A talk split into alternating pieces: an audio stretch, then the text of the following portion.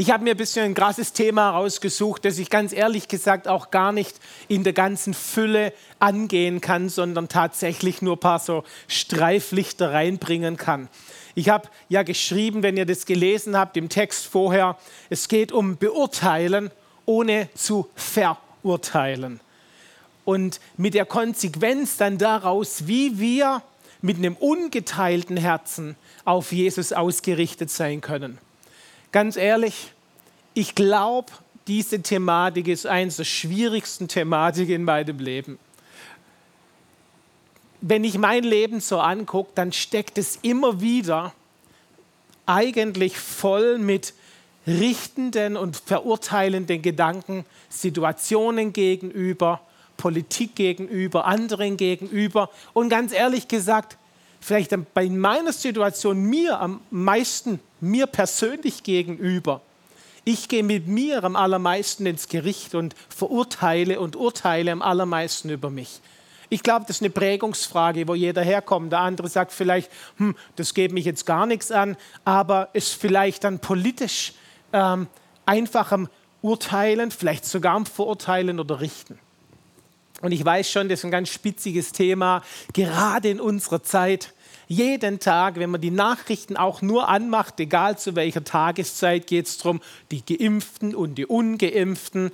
Und es fängt schon im Land, fühlt sich das langsam an, wie, äh, wie wenn eine Spaltung da wäre. Das wird vielleicht noch niedrig geredet, aber die Spaltung findet ja nicht da statt, dass manche zu einer Demo gehen, manche sich impfen und manche nicht impfen lassen, sondern die Spaltung, die eigentlich stattfindet, ist eine Spaltung in unserem Herzen, weil wir übereinander richten.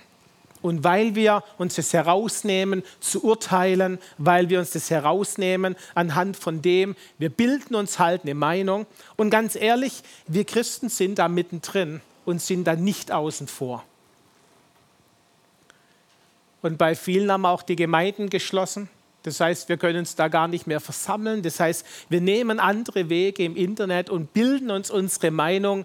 Und die Meinungen gerade über das ganze Thema Covid oder über Lockdown oder die Politik oder die Weltwirtschaft oder die Wirtschaft in Deutschland, die ganze Ökonomie, alles geht in so viele verschiedene Richtungen gefühlt meint jeder, er hat recht. Am Ende, und das ist meine tiefste Überzeugung, gibt es eine einzige Wahrheit und die hat einen Namen und die heißt Jesus Christus. Und ich möchte einfach da mal ein bisschen, ich will nicht auf die Impfthematik eingehen, weil ganz ehrlich, ähm, da würde man nicht fertig werden und keinen Anfang finden. Und darum geht es mir nicht. Um was es mir geht heute Abend, wie es uns immer geht in den Momenten, es geht um unser Herz. Und wir wollen uns ausrichten auf Jesus in unserem Herzen. Stimmt's? So. Ähm, es geht darum, dass wir ganz neu in dem, wie wir was beurteilen. Beurteilen ist nicht falsch, beurteilen ist wichtig. Beurteilen ist eine Art von Sortieren, dass wir in Christus sortieren dass wir nicht aus dem eigenen Drive, von einem menschlichen Drive oder aus einer gebildeten Meinung ähm, unsere, unser Urteil fällen oder beurteilen, sondern dass wir immer in Christus sind. So wichtig in dieser Zeit, gerade jetzt, dass wir an Christus sozusagen anhängen, in ihm drin sind, an ihm dranhängen, um von ihm Unterweisung zu bekommen. Ich weiß nicht, wie es euch geht, aber manchmal, wenn ich so Nachrichten angucke oder mir so auch, ich habe so viele Geschichten mittlerweile gehört, wo, wo, die, wo ein Riss durch ganze Familien durchgeht, wo Paare sich haben scheiden lassen, weil der Mann sich hat ähm, impfen lassen und die Frau nicht oder umgedreht, wo zerrissen Familien ist und Streit einfach nur über ein Thema. Und wir merken doch genau in dieser Zeit, dass gerade da, wo wir so beeinflusst sind von, von Presse und unterschiedlichsten Meinungen, ähm, dass, dass ein Druck in uns zunimmt, in unserem Leben zunimmt und wir zunehmend eigentlich nicht mehr wissen, was ist denn jetzt richtig und falsch. Wer sagt denn uns jetzt noch die Wahrheit? Und wir fangen an, niemand mehr zu trauen. Und aus diesem Nichttrauen heraus und Misstrauen sogar entsteht ein Zerwürfnis, entsteht eine Zerrissenheit, eine innere Zerrissenheit. auch in uns selber und es entsteht aber auch eine Zerrissenheit in unserer Gesellschaft. Es entstehen Spaltungen, auch in Gemeinden.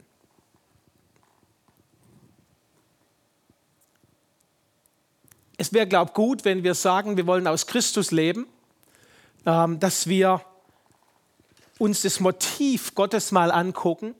Welches Motiv, also welche Haltung ähm, hat er zu uns als Menschen, zu dieser Welt? Wie sieht er uns denn? Weil wenn wir das nicht wissen und nicht verstehen, dann werden wir uns zwangsläufig ja von Meinungen und Sachen, die um uns herum sind, nähren müssen und ich behaupte mal eine menschliche Lösungssituation finden. Die finden wir aber nicht. Was ist denn also, wenn wir Gottes Motiv oder seine Haltung ansehen, was ist denn seine Motivation in Bezug auf die Menschheit? Jeder kennt den Vers aus Johannes 3, Vers, ähm, Vers 17. Da heißt es, Gott hat seinen Sohn nicht gesandt, dass er die Welt richte, sondern dass die Welt durch ihn errettet werde. Wow. Hey, Hammer Statement, das Johannes hier macht. Gott schickt seinen Sohn auf diese Erde und er schickt seinen Sohn nicht, damit die Welt gerichtet werde. Hast du gehört? Gott richtet uns nicht. Er hat kein richtendes Herz, er hat keine verurteilenden, verdammenden, anklagenden, zertrennenden, spaltenden Gedanken, wenn er auf uns guckt, sondern er schickt seinen Sohn, damit die Welt durch ihn errettet werde. Hammer. Gott hat ein Gedanke der Errettung, hat Sehnsucht nach Errettung. Er will uns nicht in unseren Umständen lassen. Er will uns nicht in unserer Verurteilung lassen. Er will uns nicht in der Ungerechtigkeit lassen, sondern er möchte, dass wir errettet sind. Was für eine Motivation, was für ein Drive hat Gott hier. Und er guckt die ganze Welt an. Er guckt noch nicht mal nur uns paar Hansel an, sondern er hat alles im Blick. Er ist der Schöpfer vom Himmel und Universum. Alles ist in seiner Hand. Nichts entgleitet ihm. Das ist richtig auch mal genial zu spüren und zu hören. Mein Papa, mein Vater im Himmel, dem gelingt alles, was er sich vornimmt. Und er hat sich vorgenommen, Jesus, seinen Sohn, auf die Erde zu schicken, nicht um zu richten, sondern um zu retten. Das also, was ist dann die Grundmotivation des Vaters? Weil wir wollen ja sein wie der Vater. Jesus will sein wie Jesus ist wie der Vater. Wir sind wie Jesus. Christus ist in uns. Also ist unsere Kernmotivation zu sein, wie der Vater im Himmel ist. Wenn wir das mal weiter angucken, ähm, dann heißt es da, also hat Gott die Welt geliebt dass es seinen eingeborenen Sohn sandte. Richtig? Also ist sein Motto nicht richten, sondern retten und lieben. Jetzt frage ich einfach mal ganz frech an der Stelle, wenn wir so in den Umständen drin sind, unseren alltäglichen Umständen, die momentan meines Erachtens weltweit druckvoll sind und wir, wir sehen, wie Menschen sich verhalten, wie Politik sich verhält, wie Regeln sind, wie Umstände sind. Und wir halten das für ungerecht. Ist es nicht dann so, und das ist mal eine Prüffrage, dass wir nicht unbedingt mit Liebe und Rettung da drauf gucken, was unser Privileg wäre als Christen, sondern dass wir eigentlich eher mit Richten und Urteilen und vielleicht am zu starken Beurteilen drauf gucken und es ist eine Unsicherheit in uns. Ich glaube, wenn wir immer, wenn wir so dran gehen, ohne dass wir das Herz Gottes im Blick haben, dann wird eins in uns passieren, wir werden versuchen, unser eigenes Recht wiederherzustellen.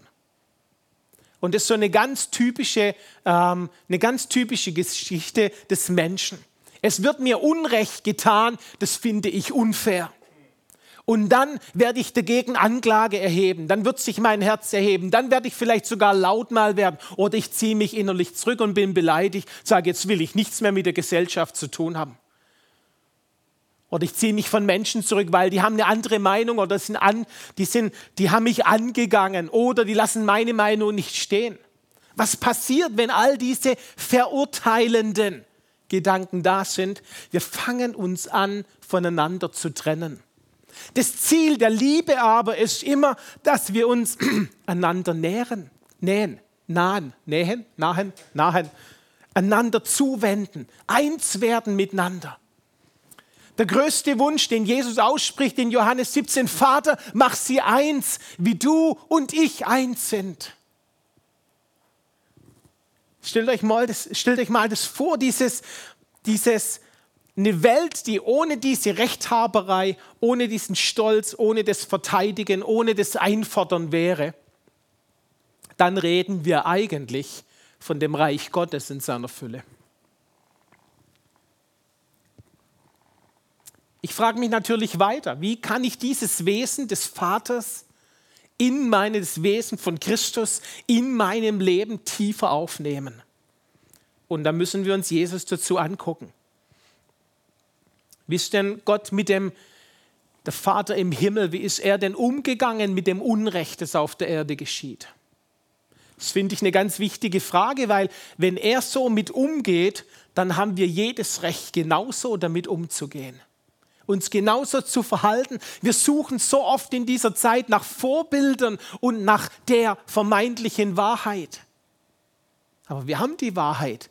Lass uns doch die Wahrheit angucken und gucken, wie handelt die Wahrheit in persona. Das ist eine gute Frage, die wir uns dabei stellen können, wenn wir den Vater angucken, wie er handelt, die ich mir auch ganz oft gestellt habe in meinem Leben stellt Gott seine Gerechtigkeit, den Standard, seine Heiligkeit höher als seine Liebe oder ist es umgedreht? Was ist höher? Was ist, was ist wichtiger oder höher für Gott? Ich weiß, es ist eine ganz schön knifflige Frage. Dann wird man vielleicht sagen, ja beides, Gott ist ja beides. Aber wenn wir die Geschichte angucken, die Geschichte des Kreuzes, die zusammenhängt mit unserer persönlichen Erlösungsgeschichte, dann stellen wir fest, dass Gott die Liebe höher gestellt hat als sein Hunger nach Gerechtigkeit. Da will ich gleich ein bisschen drauf eingehen, weil ich glaube, wenn wir das verstehen, dann sind wir selber in der Lage, Liebe höher zu positionieren und höher zu stellen als alles andere in unserem Leben. Und Gerechtigkeit ist, was uns dazugegeben wird. jeder Versuch, Gerechtigkeit oder das Recht, das mir zusteht, aus eigener Kraft zu erarbeiten, nennt die Bibel schlicht und greifend die Natur des Gesetzes. Und es gibt keinen Weg, den man in irgendeiner Weise finden kann, sich die eigene Gerechtigkeit zu erarbeiten. Und da muss man sagen, Genau das ist, was Gott ja zum Glück macht. Er stellt seine Liebe als allerhöchstes Gut dar. Er stellt es höher als alles andere. Und deswegen kann er uns sogar gerecht sprechen, was wir dann sagen, das ist der, das ist der Modus der Gnade. Gnade ist uns widerfahren in all dieser Ungerechtigkeit, in all dem Sündendasein, in all der Verwirrung und Zerstreuung selbst in der, die wir gerade erleben. Spricht Gott Gnade rein und Gnade ist eine Form der Liebe, die sozusagen den Stand der Gerechtigkeit herstellt, obwohl er eigentlich gar nicht wirklich gegeben ist obwohl wir uns nicht gerecht verhalten, obwohl wir immer noch sündigen, obwohl wir immer noch anklagen, stellt Gott über seine Gnade einen Standard her, der seiner Gerechtigkeit entspricht. Er stellt zwischen uns und, äh, und ihm Christus hinein als lebendiges Opfer und sagt, mit dir ist Gnade passiert, dir ist Gnade widerfahren. Deswegen erkläre ich dich als gerecht, selbst wenn du dich nicht so verhältst. Puh, das ist pure Gunst, pure Gnade. Da kannst du nichts dazu machen. Da kannst du dir nicht eine Meinung drüber bilden, weil das geht außerhalb jeder Meinung. Das war seine Entscheidung, das so zu machen. Und es funktioniert im ganz alltäglichen Leben. Das finde ich richtig stark. Und in seiner Liebe, in der Liebe, ähm, sendet er Jesus genau dort hinein, in dieses Zerwürfnis unseres Herzens, in dieser Zerrissenheit, in diese Unsicherheit, Unsicherheit sendet er Jesus rein und spricht uns gerecht. Wenn wir mal lesen in 2. Korinther 5, Vers 21, da heißt es, den, der die Sünde nicht kannte, also Jesus, hat er für uns zur Sünde gemacht. Merkt ihr diesen Tausch, der hier stattfindet? Wir waren die Sünde, wir waren die Sünder, durchdrungen von Sünde, geprägt von Sünde, hatten die Sündenidentität von Geburt aus Sünder sozusagen. Und hier heißt, den, der Sünde nicht kannte, also dem, der vom Himmel kam, der rein war, der heilig war, der ohne Sünde war, den schickt er hier rein und hat ihn für uns zur Sünde gemacht. Hat praktisch ein Wechsel stattgefunden. Und jetzt geht es weiter, dieser Vers, damit wir Gottes Gerechtigkeit würden in ihm. Der vollkommene Tausch ist also nicht Sünder gegen Nichtsünder, damit wir nur Nichtsünder dann anschließend wären, sondern wir sind viel mehr. Wir werden als die Gerechtigkeit Gottes bezeichnet. Wir haben einen neuen Stand, eine neue Identität bekommen, nämlich Gerechtigkeit. Und das ist tatsächlich dieser Tausch am Kreuz. Und das ist auch der Beweis dafür, dass seine Liebe über der Sünde und über der Ungerechtigkeit steht. Er hat sich über Sünde und Ungerechtigkeit hinweggesetzt. Jetzt frage ich mich und jetzt frage ich dich, wenn er das kann und er wohnt und lebt heute in dir, dann bist auch du und ich, wir sind in der Lage, uns über Ungerechtigkeit mit Liebe hinwegzusetzen. Liebe bringt dir diese Möglichkeit, dass du nicht verurteilen musst, sondern dass du lieben kannst. Und auf einmal kann jemand, der geimpft ist, zum ungeimpften sagen, wenn du Friede hast, ungeimpft zu sein, dann bin ich mit dir. Und der kann genauso sagen, wenn du Friede hast, geimpft zu sein, bin ich mit dir. Aber was brauchst du? Du brauchst diesen Friede, der aus Liebe Gottes herauskommt. Du brauchst diese Liebe Gottes als Grundlage, sonst wird es nur ein Rechten. Jetzt sage ich dir eins, du hast es überhaupt nicht mehr notwendig zu rechten und zu feiten. Warum? Es wurde für dich bereits am Kreuz Gerechtigkeit hergestellt. Fühlst du dich unrecht behandelt? Dann geh zum Kreuz. Fühlst du dich gespalten und zerrissen und aufgerieben, dann bist du am Kreuz richtig. Warum? Weil du dort Liebe bekommst. Liebe über Liebe, über Liebe, über Liebe. Dieser Tausch ist so fantastisch. Also müssen wir ganz ehrlich die Frage stellen, wenn wir nicht von Gott gerichtet werden, warum tun wir es dann so oft? Könnte es vielleicht sein, dass wir in der Tiefe das Evangelium noch nicht verstanden haben. Und dass wir uns deswegen so schwer tun mit dieser Gnade, die aus dieser Liebe herausgeboren ist. Ganz ehrlich, ganz oft ist dieser Drive in uns, dass wir uns selber versorgen wollen, dass wir selber für unser Recht kämpfen. Wenn wir das Evangelium wirklich verstehen, dann dürfen und müssen wir uns sogar beschenken lassen von dieser Liebe. Sonst werden wir auch nicht aufhören zu fordern und zu richten. Es geht mir hier auch gar nicht darum, dass wir nicht eine Meinung bilden dürfen. Ich glaube, du musst dir eine Meinung bilden. Das ist völlig in Ordnung.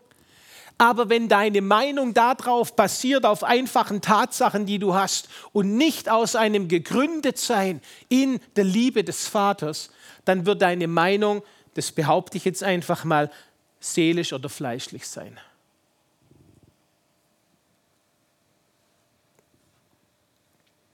Es geht, nicht, es geht mir nicht um, du darfst was nicht. Es geht mir um eine Herzenshaltung.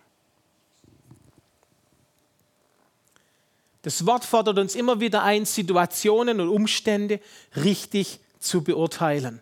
Und ich glaube schon, dass Beurteilen ist sehr wichtig. Beurteilen ist eine Situation auch einschätzen. Im 1. Korinther 2, 14 bis 16 heißt, das lese ich euch mal vor, ein natürlicher Mensch aber nimmt nicht an, was des Geistes Gottes ist. Denn es ist ihm eine Torheit und er kann es nicht erkennen, weil es geistlich beurteilt wird. Der geistliche Mensch dagegen beurteilt zwar alles, er selbst jedoch wird von niemand, niemandem beurteilt. Denn wer hat den Sinn des Herrn erkannt, dass er ihn unterweisen könnte? Wir aber haben Christi Sinn. Wow, was für gewaltige Verse. Hier wird uns also unser Sein in Christus ganz, ganz deutlich vor Augen gemalt, dass wir nämlich, da heißt der natürliche Mensch kann nicht erkennen, man könnte auch sagen, der natürlich gesinnte Mensch ist blind für die geistlichen Wahrheiten und ist dann gezwungen, aus natürlicher Meinung und Presse und sonst irgendwas zu urteilen, beurteilen und verurteilen. Deswegen unterscheidet die Bibel hier auch der geistliche Mensch und der natürliche Mensch. Und der natürliche Mensch erkennt eben nicht, was der Heilige Geist in ihn gepflanzt hat er kann es einfach auch nicht annehmen. Er lässt nicht locker da drin sein eigenes Recht, für sein eigenes Recht zu kämpfen. Der geistliche Mensch hingegen heißt es hier, der guckt durch eine andere Brille, ich nehme andere Worte, der guckt durch die Brille des, des Geistes. Er guckt durch die Brille des Kreuzes. Ich glaube sowieso, dass wir unser ganzes Leben übers Kreuz beurteilen müssen und dürfen. Was bedeutet, dass jede Situation, die ich, die mir in meinem Leben begegnet, jede Situation kann ich übers Kreuz ansehen. Das heißt, über das vollbrachte Werk, über die Erlösung, über die Rettung und letztlich deshalb über die Liebe. Alles, was ich außerhalb von dem angucke, ist nicht Christusgemäß. Ich weiß, es ist steil und ihr seid vielleicht manche da nicht mit einverstanden. Das macht mir nichts, setz dich bitte trotzdem mit auseinander. Weil wir wollen hier nicht über die Gefühle reden, die Umstände mit uns machen, sondern wir wollen darüber reden, was das Wort Gottes, das Kreuz von der Antwort hier für uns gibt. Und einen Maßstab legen, nach dem wir leben können, und zwar alltäglich leben können. Man könnte eigentlich auch sagen, wenn man die Verse betrachtet, dass der Geist versetzt uns sozusagen in eine komplett andere Dimension, in eine himmlische, direkt in eine himmlische Sphäre hinein. Ich habe vor kurzem eine Botschaft von jemand angehört, ähm, der so himmlische Erfahrungen macht. Und da ging es um körperliche Heilung. Da hat er gesagt, naja, unsere Straßenevangelisation sieht nicht so aus, dass wir rausgehen und legen dann Leute die Hände auf und, und beten für Heilung, sondern wir fragen sie, magst du mitgehen in den Himmel zu Jesus, zum Vater? Dort ist Heilung völlig selbstverständlich. Und Leute erleben, während sie mit ihnen beten und reden, dass sie wie in den Himmel hochgehoben werden, in eine himmlische Sphäre und er hat von verschiedenen Heilungen da berichtet. Eine Frau, die Brustkrebs hatte und wurde sozusagen in den Himmel entrückt. Die wusste gar nicht, was mit ihr passiert. Nicht gläubig, kommt wieder runter sozusagen ähm, und ist geheilt. Und hat einige solche Beispiele erzählt. Und habe ich gedacht, hm, da ist was dran. Wir haben, heißt es hier, den Sinn Christi. Wir sind in seiner Gesinnung. Wir sind himmlische Wesen von neuer Geburt aus. Wir haben Zugang zu den himmlischen Welten. Wir haben Zugang zu allen himmlischen Sphären. Wir haben Zugang auf den Schoß des Vaters. Warum sollten wir uns mit was Billigerem und Einfacherem und einer einfachen Meinung begnügen, wo wir doch, wo wir doch den ganzen Himmel zur Verfügung haben?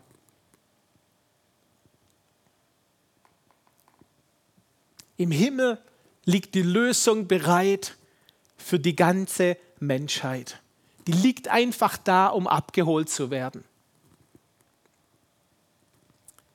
Ich füge hier ein kleines Beispiel ein, einfach, dass es nochmal klarer wird. Ich habe ähm, schon ein paar Jahre her, ähm, kam ein Mann zu mir in, in, einem Heilungsgottesdienst. Ich weiß gar nicht, ob er gläubig war. Und, ähm, und der, hatte, der hatte eine kaputte Niere. Ich wusste nicht mal so richtig, wo die Niere sitzt im Körper zu der Zeit, das ist schon ein paar Jahre her. Und ähm, aber was ich wusste, mein Papa im Himmel ist gut und im Himmel gibt es ein Ersatzteile-Lager für menschliche Organe. Weil im Himmel gibt es alle Lösungen, auch für Covid. Und dann habe ich also mit ihm gebetet und gebetet und alles, was ich so wusste, in Sprachen gebetet und die Hände aufgelegt und geboten und was weiß ich alles so gemacht. Der ist da gestanden, als wenn es ihn überhaupt nichts angeht. Und irgendwann ist mir eingefallen, das heißt doch wie im Himmel so auf Erden. Und nicht wie auf der Erde so im Himmel, sondern wie im Himmel so auf Erden. Und dann dann habe ich also, also meine, meinen Mut zusammengenommen und habe gesagt, ich nehme jetzt und habe so hoch gegriffen und habe gesagt, ich nehme jetzt aus dem himmlischen Ersatzteillager eine neue Niere und pflanze die bei dem ein und habe dem irgendwo hierher geschlagen. ich wusste nicht genau, wo die Niere war. Und, und ja, irgendwo hier. Ne? Und dann hat er angefangen zu manifestieren und gesagt, hier wird es ganz heiß, hier wird es ganz heiß. Und ich nehme an, er war geheilt. Das war natürlich schwierig nachzuprüfen in dem Moment. Ich habe ihn dann auch nie mehr wieder getroffen. Aber für mich ist hier was reingefahren. Der Himmel ist voll mit Lösungen zu jeder Zeit. Und wir sind manchmal, jetzt sage ich es mal ein bisschen gemein, so dumm, dass wir es nicht abrufen. Wir sind oft so irdisch gesinnt und so alltäglich auf die alltäglichen Probleme und Umstände konzentriert, dass wir so schnell dann den Blick verlieren, was geht eigentlich in der wirklichen zentralen himmlischen Welt ab. Wisst ihr, mit unserem, mit unserem menschlichen Dasein, was wir sehen und fühlen und, und, und so weiter wahrnehmen können, sehen und fühlen wir tatsächlich nur 5% von dem, was die Realität im Rest dann im himmlischen Bereich ist. Das heißt, 95% laufen im nicht sichtbaren Bereich, 5% laufen hier und wir richten uns auf die 5% aus ist ein schlechtes Beurteilen meiner Meinung nach. Ich glaube, das müssen wir ändern. Ich glaube, da dürfen wir uns ausstrecken, mehr vom Himmel zu erleben und mehr zu sehen. Ist mein tägliches Gebet, dass Gott mich mehr zieht in diese himmlischen Bereiche hinein. Und wisst ihr, wir, wir können so eine Bestandsaufnahme machen, damit wir feststellen, wo stehen wir denn tatsächlich. Und gerade in dieser Zeit, wo wir unter Druck stehen, unter Druck in unserem Leben zunimmt und dann kommen Sachen aus uns raus, wo wir gar nicht geahnt haben, dass die drin sind, ist es nur ein Zeichen dafür, dass wir da tatsächlich stehen. Mir geht es nicht darum, das zu richten. Bitte versteht mich, versteht mich bitte ganz richtig, sondern es geht mir darum, dass wir noch mal tiefer und neuer in eine Jesus-Beziehung hineintreten. Dass wir das noch mal, dass wir noch mal mehr verstehen, das Evangelium und Dinge und Umstände übers Kreuz betrachten.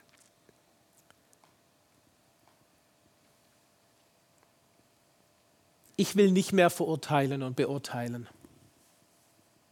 Ich will richtig beurteilen. Ich will nicht mehr richten und verurteilen. So habe ich es gemeint. Vielleicht noch ein Hinweis. Wie hat Jesus denn diese Gerechtigkeit am Kreuz für uns erworben? Das ist eine Sache, die mich immer wieder zutiefst berührt. Das Wesen von Jesus zu erkennen in seiner Art der Hingabe an uns. Wie hat sich Liebe sichtbar gemacht? Und gerade hatten wir Weihnachten. Liebe hat sich sichtbar gemacht in einem Stall. Nicht in einem Hotel, nicht im Fünf-Sterne-Hotel, nicht in einem Krankenhaus, nicht im Geburtssaal oder sowas, nicht mit einer tollen Hebamme oder einer Wassergeburt oder irgend sowas, sondern im Stall, beim Esel und bei Kuh und bei Gestank und bei Widrigkeiten und bei armen Leuten wie Hirten. Hier im Philipper 2, Vers 9, da heißt es, aber er machte sich selbst zu nichts. Zu nichts und nahm Knechtsgestalt an. Leute, versteht es nochmal. Jesus, der Sohn des Allerhöchsten, der im Himmel ist, der die volle Anerkennung hat, dem nichts fehlt, dem sie nichts mangelt,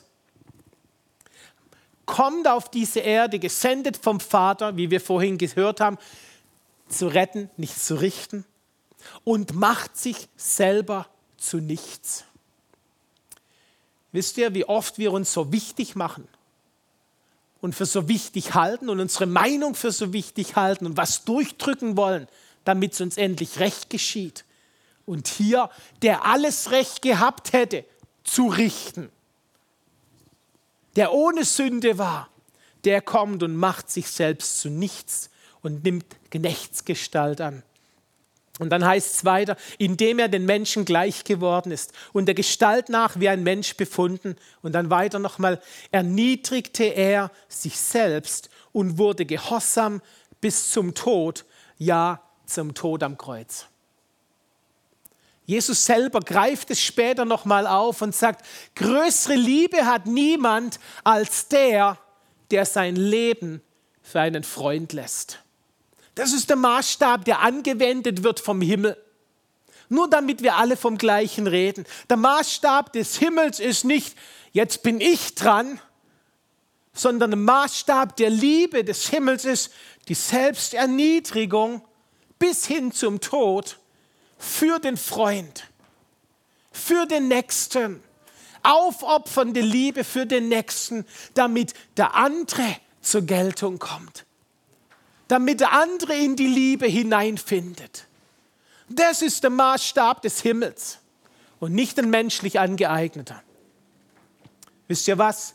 Ich will das, ich will das zutiefst. Und ich will das nicht, weil ich es muss und weil ich vielleicht schlecht bin und besser werden muss, sondern ich will das, weil er so ist. Weil Jesus so ist, weil er die Liebe ist, will ich Liebe sein.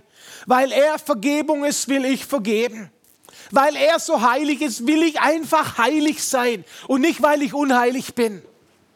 Und nicht, weil ich lieblos bin. Und nicht, weil ich verurteilend bin oder richtend. Ich will sein wie er. Mein größter Wunsch ist so zu sein wie er. Und mein größtes Privileg ist zu sein wie er.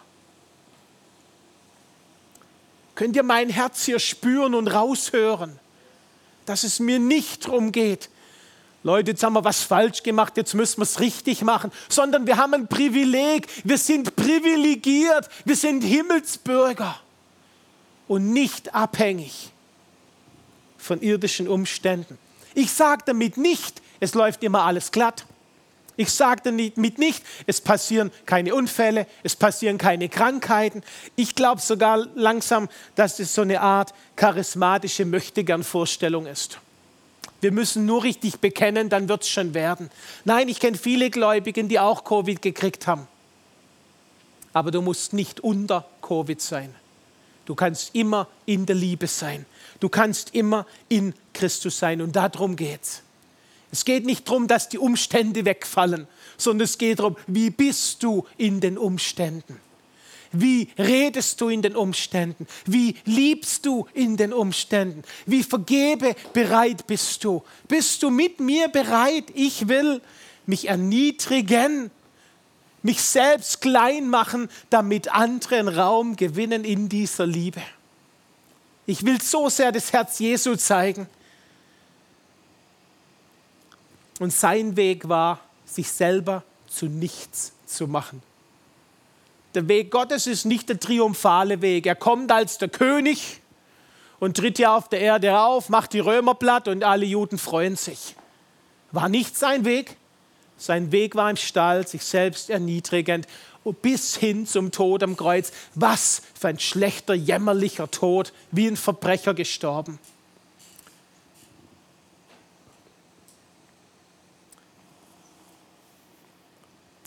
Ich habe diese, dieses Thema aufgegriffen. Ich war vor kurzem in einem internationalen ähm, Zoom-Meeting drin, wo es um die Gatherings geht und ähm, da wurde eine spezielle Sache aufgegriffen und ich habe schon die letzten zwei, drei Monate immer wieder in mir beim Beten und einfach so den Satz gehört, auch wenn, wenn mir ein Problem oder ein Umstand entgegenkam oder jemand mit mir diskutieren wollte, immer in mir, richte nicht, richte nicht, richte nicht. Und ich habe so ein bisschen aus, aus meinem schlechten Gewissen rausgedacht, oh, habe ich was falsch gemacht, soll nicht richten. Und es ist mir gar nicht so bewusst gewesen, dass der Heilige Geist hier zu mir redet, der eigentlich sagen wollte, sei wie ich, sei wie der Vater, sei wie Jesus. Und dann war eben dieses internationale, ähm, dieser Call. Und in dem Call drin hat jemand was geteilt, äh, eine gute, gute Bekannte von mir und hat gesagt, hey, ich bin nachts um vier geweckt worden vom Heiligen Geist und er hat mich, und ich bin gleich aufgestanden ins Gebet gegangen, weil ich gespürt habe, Gott was sagen, wollte was sagen. Und er hat zu mir gesagt, richte nicht, richte nicht, richte nicht, zwei Stunden lang. Und dann hat jemand anders sich gemeldet im Call und hat gesagt, zu mir hat Gott genau das Gleiche gesagt, richte nicht. Und wieder jemand hat gesagt, Gott hat das Gleiche zu mir gesagt. Und da habe ich gemerkt, oh, wir reden, hier ist ein Reden Gottes im Raum, das mich schon ein paar Monate begleitet. Und ich habe es nicht gecheckt, ich habe es als schlechtes Gewissen abgetan. Ich habe halt gedacht, ich habe mal wieder was falsch gemacht, wie so oft. Und habe jetzt halt einfach so, oh ja, besser nicht richten, weil, pff, weil wer richtet, wird gerichtet und sowas. Ne? Aber die Wahrheit ist, ich bin schon gerichtet worden am Kreuz, ich bin hingerichtet worden mit Christus. Mir ist Gnade widerfahren, ich werde nicht mehr gerichtet. Und deswegen habe ich überhaupt keine Notwendigkeit, andere zu richten. Ich habe schon die Gerechtigkeit. Und so muss ich nicht zum Richter werden, sondern ich kann ein Transporteur sozusagen der Liebe Gottes werden. Ist das nicht gut? Da hat an dem, an dem Call dann war, war dann hinter, am Ende vom Call war ein Abendmahl, so wie wir es jetzt auch gleich nehmen. Und da hat ähm, jemand aus Kanada, hat das Abendmahl dann eingeleitet und hat gesagt, wisst ihr, als ich Kind war und ich habe Jesus schon gekannt als Kind, dann bin ich abends auf meinem Bett gesessen und ich hat, und er hat gesagt, und da habe ich alles um Vergebung gebeten, weil mein größter Wunsch war, ich wollte so sein wie Jesus. Und ich habe immer gedacht, ich muss um Vergebung bitten, damit ich wieder zu Gott kommen kann. Und da ist mir sowas wieder reingefahren, diese Wahrheit des Evangeliums. Nein, ich bitte um Vergebung, weil ich will so sein wie er. Und da hat er gesagt, wenn wir das Abendmahl nehmen und wir nehmen das Blut Jesu und wir nehmen das in diesem Bewusstsein, dass es reinigend ist und heilig, heilig ist, dann, dann komme ich nicht, weil ich ein schlechtes Gewissen habe und nehme das Abendmahl, sondern ich will sein wie er. Ich will sein wie er. Ich will unbedingt sein wie er. Er ist nicht nur ein Vorbild, sondern er ist Meister und Herr und König. Er ist der Liebhaber der ganzen Schöpfung. Er ist der Retter von allem. Er ist Alpha und Omega. Wie könnte ich nicht so sein wollen wie er? Wie könnte ich es nicht?